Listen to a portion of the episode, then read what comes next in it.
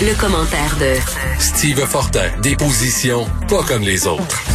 Alors, je pourrais organiser un débat entre Steve Fortin puis Mathieu Boccoté euh, parce que euh, Mathieu Boccoté, hier, je lui parlais puis il écrit là-dessus aujourd'hui. On a reproché Andrew Scheer de critiquer les médias lors de son discours d'adieu euh, parce qu'il a dit, écoutez, il y, a, un establishment dans les médias qui est complètement biaisé, qui est anti-parti conservateur, puis bon. Et Mathieu Boccoté me dit, ben oui, on a le droit de critiquer les médias. C'est un pouvoir et on a le droit de critiquer ce pouvoir-là. Steve, toi, tu trouves qu'il est allé trop loin, Andrew Scheer.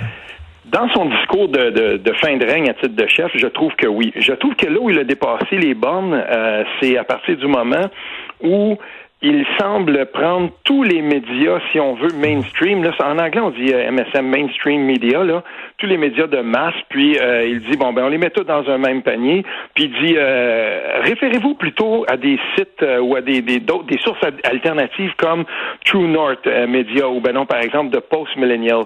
Je veux dire deux mots parce que c'est très important. Si on veut comprendre, par exemple, quand Andrew Scheer réfère à The Post Millennial, si on veut comprendre le succès de la campagne d'Aaron il faut qu'on regarde derrière un de ses organisateurs principaux, celui qui était le responsable de sa campagne numérique, donc de tout ce qui était réseaux sociaux. C'est un certain euh, monsieur qui s'appelle Jeff Bellinghall. Ce gars-là, -là, c'est drôle parce que c'est un maître dans euh, la manière de, disséminer de l'information conservatrice sur les médias. Je suis certain que tu as déjà entendu parler des pages Facebook très populaires comme Ontario Proud ou Canada Proud. au Québec, c'est Québec Fier. C'est lui, ça. C'est aussi lui qui est euh, responsable du, euh, du, marketing pour justement le site de Post Millennial. Ce, gars-là, c'est un maître dans l'art de disséminer l'information conservatrice.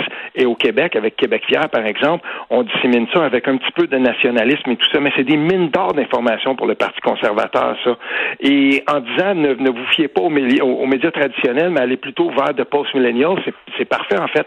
Il les envoie directement dans une base de données conservatrice. Ça va bien dans ce temps-là.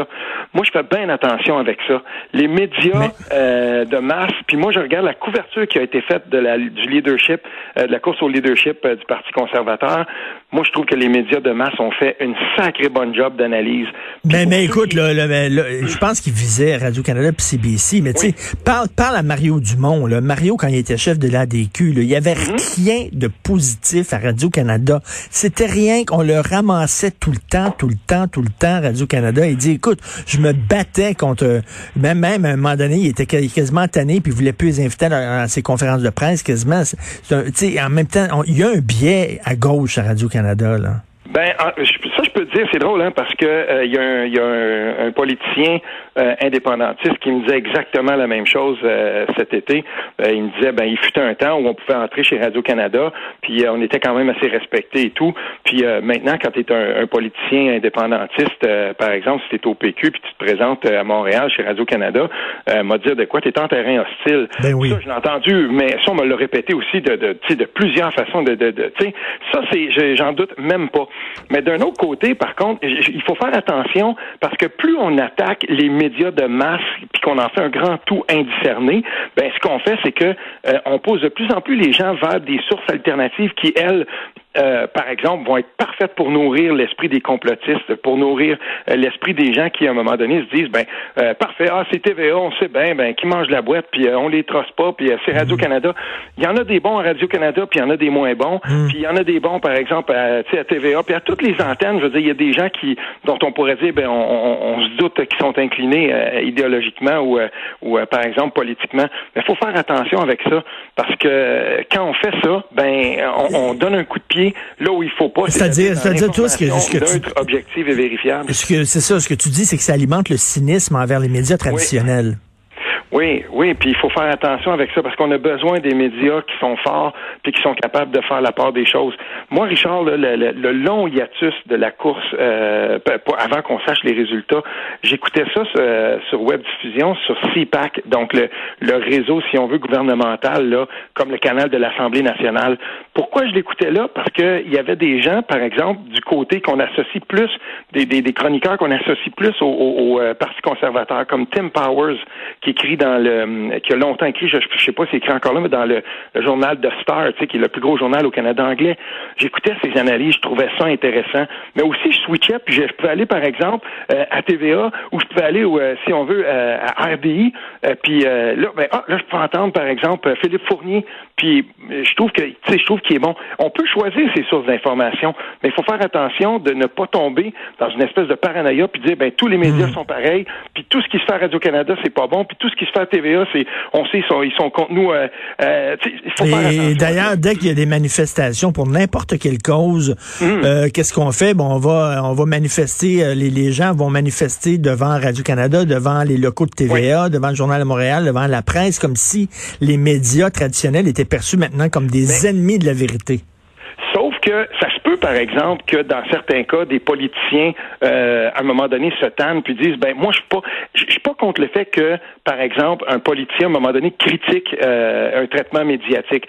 En tout cas, dans l'Outaouais, les gens savent très bien que le maire de Gatineau, je veux dire, Gatineau, c'est une grande ville, là. Maxime Pedneau-Jobin, à un moment donné, il s'est tanné, puis il a dit, moi, au 104.7, là, la, la, radio de, de, de euh, du réseau Cogeco, il a dit, moi, j'y vais plus, là, à cause de tel animateur, mmh. qui, euh, incidemment, est un ancien député libéral, Rock Cholette, puis il a dit, il est tellement de mauvaise foi avec moi, puis il veut tellement tout le temps me piéger. Il a dit, moi, je boycotte cette station-là, maintenant, je n'y vais plus.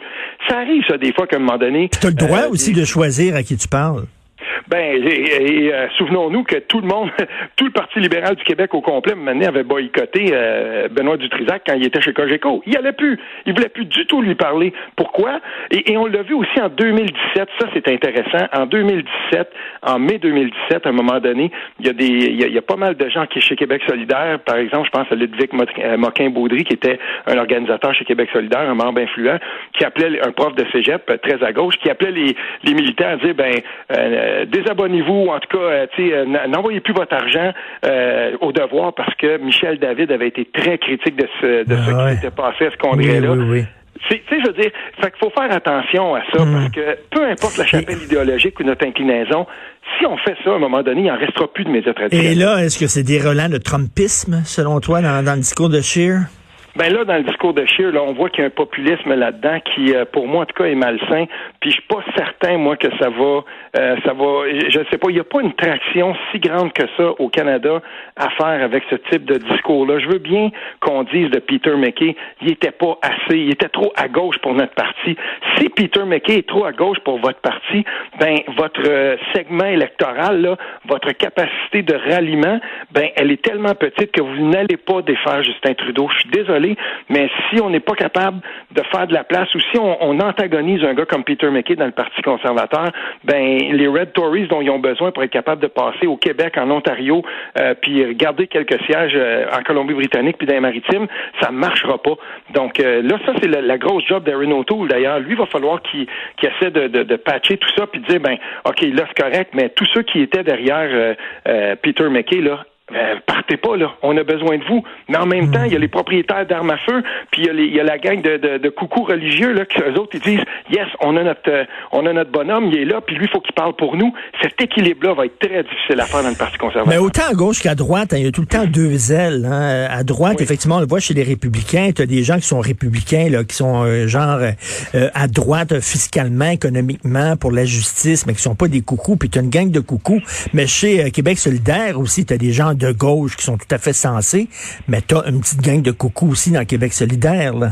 Ah ben tout à fait. Chaque chaque parti a sa tranche euh, ou a sa frange comme ça qui euh, qui qui est pas tout le temps très euh, très en tout cas très montrable si on veut pour pour utiliser un néologisme. Mais tu sais moi, je fais, je fais toujours bien attention à ça. Puis dans, dans, dans un parti politique, c'est toujours l'équilibre fragile qui est à trouver entre les différents groupes d'intérêt qui s'y retrouvent, parce qu'il y a toujours des groupes d'intérêt dans les euh, ou des gens qui sont dans un parti puis qui militent pour une cause X. Et, et là, ben, euh, dans, dans le, le, Parti conservateur en ce moment, ça va être ça va être difficile. Mais prenons l'exemple, par exemple, de ce qui se passe au Parti républicain. Il y a beaucoup de républicains qui, pour cette fois-ci, ont décidé de de se dire, ben là, là, euh, l'époque Trump, là, puis l'espèce de règne Trump, c'est assez pour nous. Ben J'invite les gens à, suivre le Lincoln Project aux États-Unis en ce moment. Euh, si on veut des tiramis du, de, de, gens qui, à un moment donné, se sont dit, des gens qui sont assez lucides au, Parti républicain, puis qui ont dit, là, c'est assez. Hey, je te jure qu'en ce moment, là, le, plus gros problème de Trump, là, c'est pas tant le Parti démocrate, c'est les tiramis qu'il reçoit de gens qui ont, qui ont été assez lucides pour dire faut plus que ça. Ben oui, d'ailleurs, l'approche, l'approche conseillère, là, celle qui vient de démissionner du clan, du mm-hmm. clan de Trump, son mari est dans le Lincoln Project. Son mari est un républicain anti-Trump. D'ailleurs, mm-hmm. ils ont des chicanes dans le couple et c'est pour ça qu'elle a démissionné pour essayer de sauver son couple. Parce que... Conway, ouais. oui, exactement. Donc, ça, là, ça c'est quelque chose. Je veux dire, je, je suis ça. Euh, puis je me dis, mais tabarnouche, hey, puis permets-moi de dire ça, je l'ai partagé tantôt. Euh, allez voir mes réseaux sociaux. Il y a quelque chose, moi, que je trouve qui est en train de se passer aux États-Unis. Euh, on l'a vu, là, le, le, le, le noir du Wisconsin, Jacob, là, qui s'est fait tirer dans le dos. Ben Après le match d'hier, en pleine série éliminatoire, il y a un joueur étoile de la NBA, puis maudit que je les respecte pour ça, ces joueurs-là.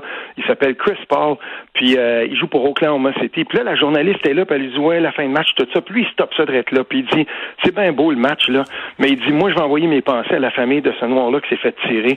Puis il dit, j'ai un message pour mes collègues euh, joueurs de la NBA, euh, ceux qui sont pas déjà embarqués, puis pour toute la population américaine, allez voter. Puis mm. son message d'après-match, ça a duré mm. une minute et demie, puis je te jure, Richard, on verrait jamais ça chez nous dans un sport aussi conservateur que le hockey. On verrait pas ça, mm. où on commence à le voir des fois un petit peu, mais tabarnouche que c'est rafraîchissant de voir ça, de voir des, un joueur comme ça, un joueur étoile, ou LeBron James qui le fait de plus en plus aussi, dire, savez-vous quoi, notre meilleure arme contre l'intolérance en ce moment, puis ce qui se passe aux États-Unis, c'est d'aller voter. D'aller voter, de faire sortir le vote. Écoute, très intéressant. Merci beaucoup, Steve. Steve Fortin, merci, salut. L'émission de Richard